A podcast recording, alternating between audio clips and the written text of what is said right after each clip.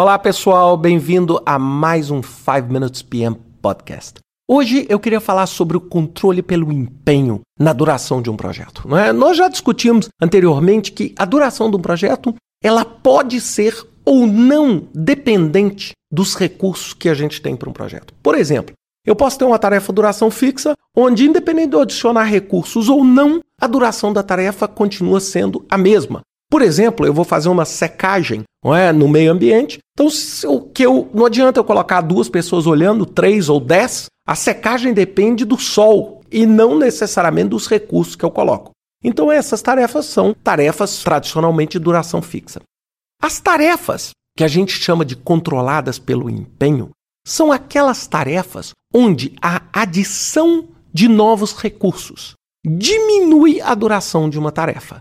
Claro, quando eu coloco controlado por empenho, eu preciso entender que durante um certo tempo aquele controle pelo empenho é válido. E o controle pelo empenho, é, em português, seria muito como o efeito mutirão.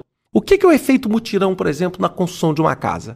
É quando você, muitas vezes, não se preocupa com que tipo de habilidade um determinado recurso tem. Você preocupa mais com a quantidade. Então, por exemplo, se você tem 20 horas de trabalho e você tem um pedreiro, você vai levar 20 horas de pedreiro. Mas se você adicionar um carpinteiro, fica 10 horas para o pedreiro e 10 horas para o carpinteiro, onde você não necessariamente considera as habilidades. Isso é uma forma quando você precisa antecipar o projeto e não tem necessariamente os recursos. Ou porque a atividade é uma atividade de um grau tão simplificado que você pode fazer isso. Claro, ao fazer o controle pelo empenho, você está assumindo o quê? Um risco violento de quê? De que todas as pessoas alocadas naquela atividade são iguais e desempenham igualmente. Você está dizendo que naquela atividade ser carpinteiro ou ser pedreiro não faz a menor diferença, que os dois têm total condição de fazer o trabalho. É igual o efeito mutirão. É quando a gente vê, por exemplo, uma casa sendo construída no efeito mutirão, o que, que acontece? Você não se preocupa tanto com as habilidades, você vai simplesmente colocando as pessoas, tentando. Lógico, se você tem trabalhos extremamente técnicos, extremamente que requerem uma qualificação extrema, é lógico que o controle do empenho não vai funcionar. E que o controle de empenho também tem uma validade. Eu não posso colocar 10 mil pessoas para construir uma parede e achar que a parede vai ser construída em 5 segundos. Porque isso não existe, porque o controle de empenho ele tem um limite.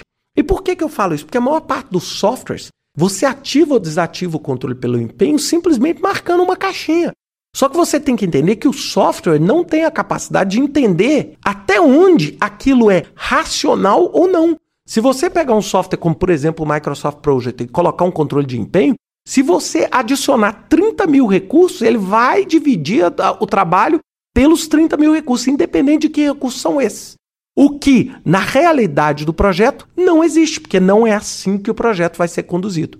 Então, o controle de empenho é uma coisa que muito pouca gente sabe, muita pouca gente sabe usar. Muitas pessoas acham que a simplesmente adicionar mais pessoas reduz a duração do projeto. Você tem que fazer uma análise mais elaborada para ver até quanto você consegue tirar vantagens e produzir uma compressão ou um crashing que seja suficiente para adequar ao nível de empenho que você precisa.